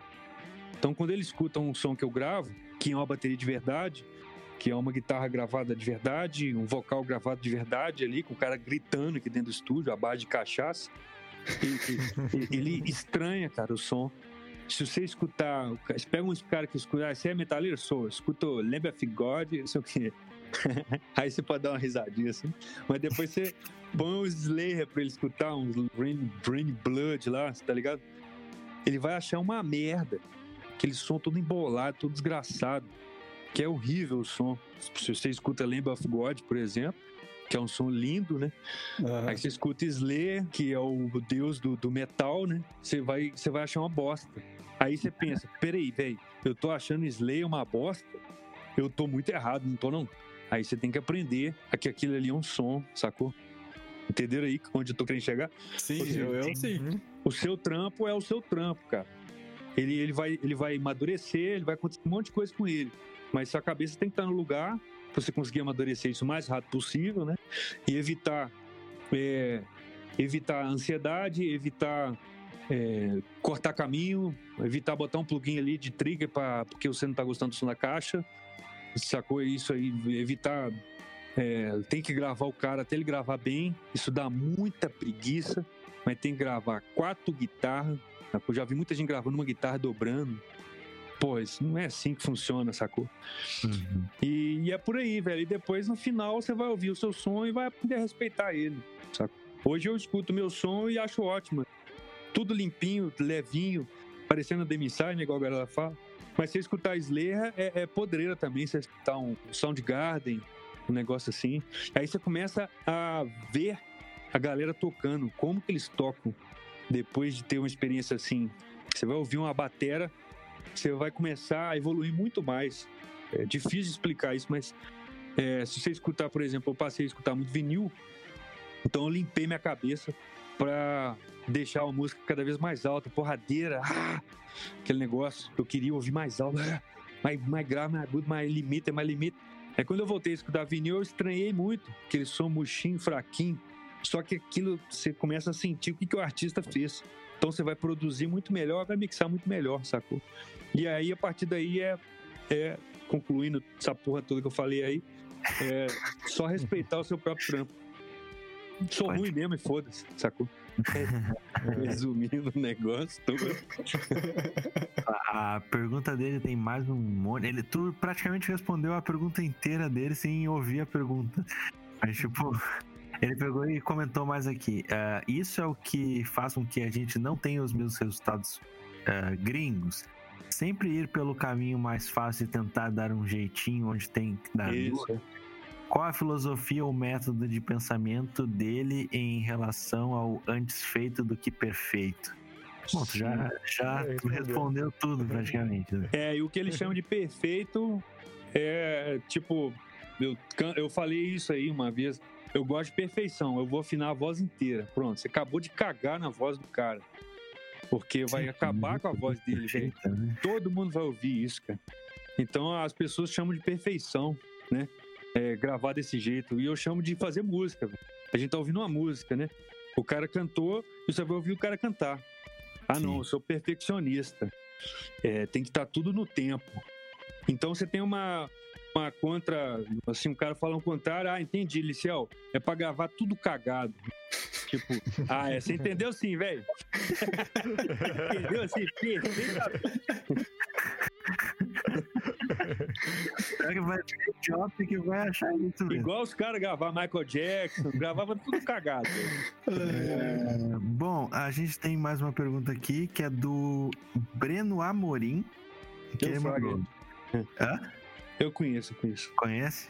Ele mandou aqui. Inicial, qual que é melhor? Digital ou analógico? Precisa responder? O analógico é bem melhor, velho. Agora eu posso falar isso. Porque você vai aprender a tocar, você vai aprender a gravar, você vai aprender a mixar, você vai aprender a, a- a lidar com o estúdio, com, com, com o equipamento que você tem, sacou? Sem roubar. Na hora de você vender sua música, muita gente vai querer ouvir ela mais por causa disso. Todo mundo quer ir no seu estúdio, porque tem um computador lá e um mouse? Não. Porque tem um gravador de rolo, porque tem uma, umas- um equipamento de 1950, que você constrói os equipamentos, é mundialmente conhecido por causa disso. Se eu ficasse mexendo no plugin da Waves ali, velho, eu nunca ia conseguir é, espalhar meu nome pelo mundo inteiro do jeito que eu espalhei. O cara tava conversando com o Dilip Harris, cara que trabalha com Jamiroquai, sacou? O cara perguntou, caralho, velho, Brasil, tem lá o Liciel lá, você conhece esse cara? Sacou? Aí o cara veio pra mim depois todo, puta merda, aconteceu isso. Por que aconteceu isso? Por causa do analógico ou por causa do digital? Por causa do analógico. Então, resumindo a história, né? A, a- o digital, velho, ninguém tá nem aí pra você, sacou? É isso que é o grande lance do negócio. E quando a gente não tem, a gente vai pro analógico, pro digital, né? Você não Uhum. tem tempo, vai no digital, resolve. Não tem dinheiro, vai pro digital. Não tem espaço para digital, sacou? Então é, a gente tem que buscar. eu- É, é um negócio que eu preciso é, tentar deixar claro pra galera, né? Busca o analógico, velho, porque digital ninguém tá nem aí pra isso, né? Sacou? É mais ou menos isso aí. Pode. Agora ninguém vai ficar chateado. Ah, temos uma aqui do Diogo Fadu. Produtor rico é outra coisa? Uma vez eu botei um vídeo do estúdio, eu esclarecer isso aí. Aí eu botei que tinha alojamento pra banda, que tinha não sei o que e tal. Aí o comentário foi isso. É, produtor rico é outra coisa. Aí a gente escreve isso pra todo mundo. Pode crer. Tem uma outra aqui, do Gilson Lopes. Hum. Ele mandou. Bruce Sweden é de alguma forma uma referência para você? Não conheço não. Não conhece, viu, Gilson? Ele É. Não é referência para ele, então. É legal falar assim, você conhece não sei quem? Não, mas ele me conhece. O cara conhece o Dilip Helsder, o cara trabalha com o Jamiroquai, conhece não sei, trabalha com a Alicia Keys, com, com... Não, mas ele me conhece. tá puto pra caralho. Selinho babaca. É, a gente tem uma aqui do Nilson Satori. Ele perguntou: Quem tá começando no universo do áudio pode usar plugins sem peso na, na consciência? Cara, olha que pergunta, viagem. Cara, a galera tá. pra variar, né? Os- as pessoas estão polarizando as coisas. É, o botou uma blusa vermelha é comunista. Aquele vídeo zoeira do cara. Todo mundo polariza tudo, velho. Jogo de futebol, religião e tal. E é obviamente. O nego me, me taxa como um cara que odeia o digital, né? Eu Uhum. odeio o mainstream, odeio o digital. É, e, e só porque eu tô querendo falar, velho, não vai por aí não, que é furado. Esse barco aí vai afundar daqui a pouco.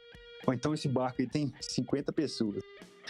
Enfim, é, eu, eu uso, pô, eu uso um monte de plugin aqui, mas realmente quem tá começando, é, você não vai saber como é que você não sabe, você abre um programa, 80 canais no programa, como é que você vai gravar uma guitarra? Já vi um cara que tá aprendendo a gravar violão, tá usando dois mil, tá ligado? Porra, bicho, grava com o primeiro, né? Depois você põe outro, velho. Se você já tiver cansado já de gravar com mic, em vez de você comprar outro mix, compra um violão melhor, sacou? Tá ligado? Uhum. É muito difícil a gente é, aceitar isso, você ir por um caminho mais rápido é, de investimento, assim. Você, não, você quer comprar outro microfone, quer, você não quer aprender a gravar violão, quer comprar um negócio novo e tal. E com o plugin, o perigo do plugin é que você tem 200 plugins pirateados. né? Então, interessante, a dica interessante seria comprar os programas e plugins, que aí você vai sentir o negócio beliscando no seu bolso. Você não vai comprar um pacote da Waves por 8 mil dólares, né? você não é doido, sacou? Então você compra só um plugin na promoção por 50 reais. Aí você vai degustar aquele plugin ali muito melhor, sacou? Então, pra mim, eu acho que, resumindo o que o cara falou, é, eu iria por esse lado aí a resposta. Falar, pode sim, desde que você compre o plugin. Não é de graça, não, baixar plugin de graça, não. Comprar o plugin. Aí você vai sentir você gastando. Aí você pode até comparar depois, né? Como é que o cara compara, compara o digital com o analógico com o digital dele todo pirata? Você, porra. é uma loucura, viado. Eu vou roubar os equipamentos aqui tudo, então, pra gente poder comparar. Fazer um gato na, na luz. É, a gente tem mais uma aqui do João Heckman. Ele mandou. Qual é a dica que ele daria para quem tá começando tarde? Tô com 24, mas o interesse e as piras são grandes. Pois é, por um lado é mais fácil, por outro lado não, né? Tá velho, daqui a 10 anos que você vai estar tirando um som. Isso é um tempo médio aí que a gente tem. Então com 34, você vai estar fazendo um bom trabalho, sacou? E, e quanto mais rápido você começar e menos coisa você apegar, melhor. Coisa que você não pode apegar de jeito nenhum é o programa, né? É, então é Pro Tools e acabou. Você tem 24 anos, você deve ganhar o dinheiro de alguma forma, né? Não é possível que a cara com 24 anos não ganha porra nenhuma, né? É foda. Aí vagabundo é foda. Aí eu posso chamar de vagabundo. Alguma coisa você faz. Eu, quando eu queria uma pedaleira, eu tinha sei lá quantos anos. Minha mãe teve que ir comigo assinar os papel lá pra eu arrumar um emprego de office boy. Eu trabalhei três meses, comprei a minha Zoom 1010 lá, que dava exatamente o som do Pantera. Eu tenho certeza que dava o som do Dimebag. Certeza, igualzinho, igualzinho. Fodaço essa pedaleira aqui. Zoom 1010, né? Aí eu saí fora do emprego. Então, tipo assim, é, quando a gente quer a parada mesmo, você vai dar um jeito, né? E aí, com Hum. 24 anos, então, é, a, a facilidade de você comunicar né, com as pessoas é maior. você poder chegar e vai ter que colar outras pessoas nos estúdios. Mas não vai oferecer ir pro estúdio é, para encher o saco, não, sacou? Você oferece, compra um dia do estúdio, que eu acho que é a melhor forma de se aproximar de alguém sacou? Se aproximar, por exemplo, de mim. Você não, você, um monte de gente quer conhecer o estúdio, vai conhecer o caralho, sacou? Que nem é zoológico, não, tá ligado? Foda, né, velho? Agora, se o cara, velho, quanto que custa o diário? É 1.300 pau, toma aí. Não vai pedir desconto também, não, pra não me deixar chateado, né? Toma aí, eu deposito pra você 1.300 reais, vou aí no seu estúdio e a gente vai gravar qualquer merda, na fita. Eu quero ver, eu quero gravar uma bateria aí, vou lá levar uma com a bateria. Porra, bicho, o cara vai aprender. Tem certeza. Você pode me pentelhar o dia inteiro. Por que você pôs o microfone assim? Porque eu quis. A resposta vai ser essa, né? Mas às vezes não é, não. Às vezes é. Não, é porque o cara não sei o que e tal. Aí fala na frente do bater, não, é porque ele toca mal, tá vendo? Ele toca muito mal. Então eu vou botar o microfone bem próximo da caixa por cima, que aí vai vazar menos timbal. É, eu trouxe um chimbal merda também, um chimbal gigante. Depois colado com a caixa. Parece uma fada madrinha tocando aqui com a perela aqui, batendo a varinha de condão. Isso é uma baqueta. Tá ligado? Pensou falar isso. Aí o cara aprende pra caralho, velho. Mas se você chegar e quiser participar de uma gravação, não vai dar nada, porque eu não vou dar atenção pro cara, senão eu for da banda, né? Por exemplo. Sim. E se você observar, você vai pegar muito pouco. Então, com 24 já rola de se tirar uma grana aí e ir lá no estúdio, comprar um dia de estúdio e, e levar alguém para gravar lá. Para mim, é o melhor jeito de se aprender mais rápido, sacou? Sim. E aí você vai em vários estúdios. Aí eu gravo com o Pro Tools e tiro o mesmo som. Aí é quanto que é diária sua? Deixa eu ir aí então. Vou gravar uma bateria com você também. Gravei no Liciel lá na fita, tá? Com duas toneladas de equipamento. Agora eu vou gravar no seu estúdio e você fala que o digital é, é, é melhor. Então vamos lá. Aí você paga, cara. Acabou. Você vai ter duas bateras depois. Você vai ouvir e vai saber qual que ficou melhor. Aí eu preferia do, do digital. Ficou mais limpinha, ficou mais não sei o que, não sei o que. Eu uso, eu escuto Lembra God e aí meu som ficou mais tipo esse aí. Então, beleza. Então, você acaba escolhendo. É bem ótimo. Você se livrou de meia tonelada de equipamento pra você, pra você comprar, tá ligado? Pode. E de mim também, né? Porque nunca mais aparece minha frente você falar que. é, um vai entrar na lista de desbloqueados também, né? Como é que você chama mesmo? Tal? Opa! Tchau. Teve um cara que falou assim: Eu queria comprar esse equipamento, mas queria saber sobre a política de devolução. Falei, cara, por favor, não compre. Por favor. que eu vou ficar meses aqui construindo um negócio pra você, velho. Vou fazer uma lista no seu nome aqui de peça. Vou tempão me fudendo pra fazer o equipamento só para você. Pra você querer devolver. Ah, não gostei não, toma de volta, não dá meu dinheiro. Pô, não existe isso. Não existe. Pode me processar, pode fazer o que você quiser, direito do consumidor aí, foda-se mas eu não vou devolver, sacou? mas é, falando sério, o direito do consumidor, se você faz uma coisa, o guitarra de luthier, você pede pro luthier fazer uma guitarra pra você, você não pode devolver ela depois, sacou? Ele, você não tem direito de devolver, porque ele fez só pra você, né? Só pra deixar tudo dentro da. Não é em massa, né? É, eu tenho uma. Minha irmã é advogada, então toda hora eu, eu ligo pra ela. Pô, o cara falou isso aqui, ó. Ô, mano. Ajuda nós.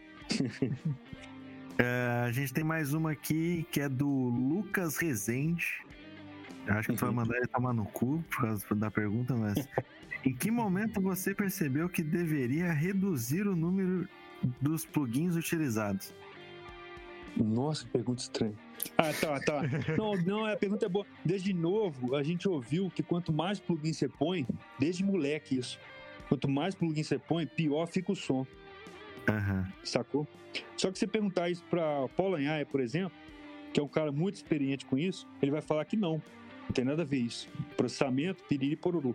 Se você perguntar para um cara de processamento também, vai falar a mesma coisa. Piriri pororô é a mesma coisa. Só que quando você está trabalhando, quanto mais plugin você põe, mais perdido você fica, sacou? E aí mais merda você vai fazer, uhum. entendeu? Então Sim. eu comecei a reduzir os plugins.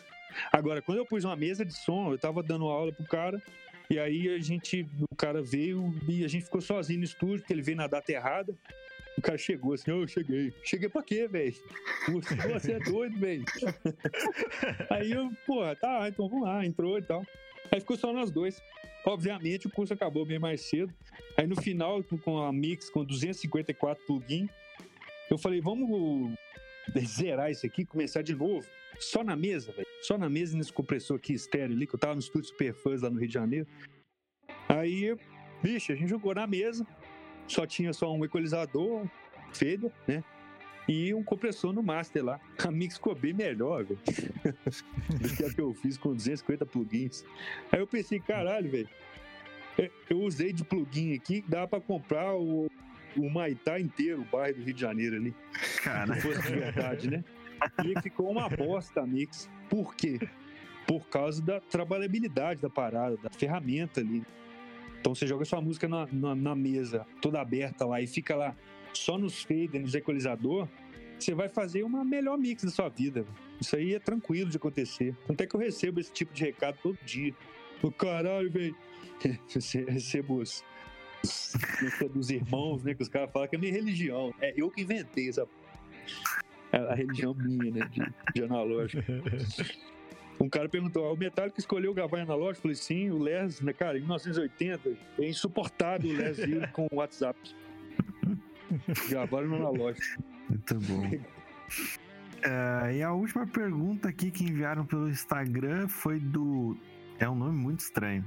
É Dantri Dog Barbo... Borsa. É, acho que é assim que se fala o nome dele. Hum. Muito estranho. Ah, desculpa se gente errou. Liciel, o que você faria se chegasse em casa e encontrasse sua mulher na cama com um keeper? O Camper. Kemper, é, Camper, isso aí. Mas, hein? Essa aí é só pra você trabalhar com isso. Eu não entendi nada da piada. o? Kemper é um É. simulador de, de amplificador. né? Eu acho que eu acho que não sei, velho. Eu esperava acabar e vendi o negócio. Vendia rápido, né? Porque daqui a pouco ele não vai valer nada, né? É verdade. É foda, né? digital eu nunca recomendo a galera comprar, porque é um dinheiro que você vai perder. Né? Você comprar. Você tem, você tem 20 mil reais agora. Tava falando isso pro cara ontem, velho.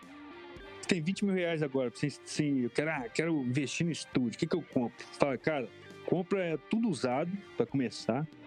E compra tudo analógico, velho. Um violão do Taylor de um cara aí. O cara vai pedir 9 mil reais, você oferece 6. Te dou agora, velho, 6. O cara não quer não, então tá bom. Então não quer, não quer. Tenta outro. Então você vai comprar umas coisas fodaças e daqui a 10 anos você vai ter 30 mil desses 20 que você investiu, né? E é óbvio que é difícil de vender. Mas se você pegar 20 mil, comprar um fone novo sem fio da Sennheiser Ultra Bass Dominator com um computadorzão de última geração. Eu vou comprar o Windows porque o Windows eu compro muito melhor do que o Mac. Mais foda. Aí você vai comprar um programa não sei o que, tal. Daqui a 20 anos, de 10 anos, você não tem mais nada. Ninguém quer É. ler, nem, nem o lixo não leva, o lixeiro não leva. Enfim, então é, essa, essa é o grande, é o grande lance, não vou dizer investidor, né? Mas de sobrevivente dentro da música ali. Que a gente acaba tendo que pensar em investimento, porque é a única opção que a gente tem, né? Senão a gente morre mesmo na praia. Eu já gastei muito dinheiro à toa. Já comprei monitor de, de LCD, assim, quando tinha acabado de sair, velho. Joguei dinheirão fora ali. Ah, tem muita gente que faz isso. né? Burrice do cacete. Pra que, que eu fiz isso, velho? Porra. vídeo, nem mexo com vídeo, cara. Porque na, na época era. Tu ia comprar um monitor LCD, era. Mil contos, mil, mil porrada, é. Isso aí, É. 1998, 99. Agora não vale 2000. porra. É, agora não vale nada, né? Mas se eu for, por isso que eu com o que eu tenho lá no estúdio é uma TVzinha Sony pequenininha assim do- no cantinho, né? Uma coisa muito muito interessante também de você fazer no estúdio é isso, né? botar o monitor no canto. Pô, você vai parar de olhar para a tela e vai para passar a ouvir a música, né? Sim. Seu trabalho melhora muito. Muita gente confunde também as coisas, falando de um assunto assim. Por que, que é bom mixar no NS10, né? Porque o som do NS10 é uma merda. E se você põe uma voz na NS10, fica horrível. Aí na HS8 fica linda. Então vai forçar você a trabalhar no som. NS10. E, e a trabalhabilidade das coisas. É, Mixar de manhã é melhor porque, ah, porque ouvido e tal. Não, é melhor porque você tá fresquinho, velho. Tá felizão ali e tal. Uhum. Tem gente que gosta de mixar com maconha na orelha, né? O cara falou que abre assim o raciocínio e tal. E é isso então, velho. Então fuma maconha pra você mixar muita maconha, então. É isso aí, mas pra mim não serve, tá ligado? Eu não fumo. E aí umas, um dia o cara trouxe uma maconha que era 100 pau baseado. Aí eu falei, não, então eu vou ter que fumar, pô. 100 quanto é. Aí eu vou ter que fumar. Eu fumei, eu desliguei, velho. Desliguei umas 4 horas. pra mim não serve. Pode crer. Mas a, pra maioria da galera funciona, cara. Uma mesa de som, um compressor, compressorzinho no master, uma maquizinha com 3630 no master. Você vai fazer um puta trabalho limpinho, vai ficar delícia a mix, sacou?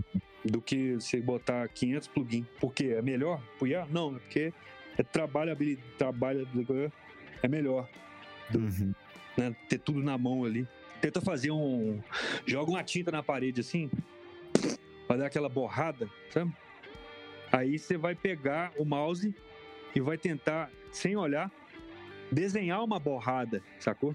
Você não vai Uhum. conseguir, cara. Você não vai conseguir.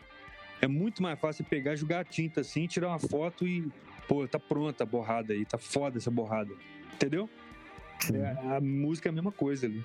Você não vai conseguir mixar com o mouse um trabalho incrível, fenomenal ali, negócio. E às vezes a referência que fala isso não é muito boa, né? Sim.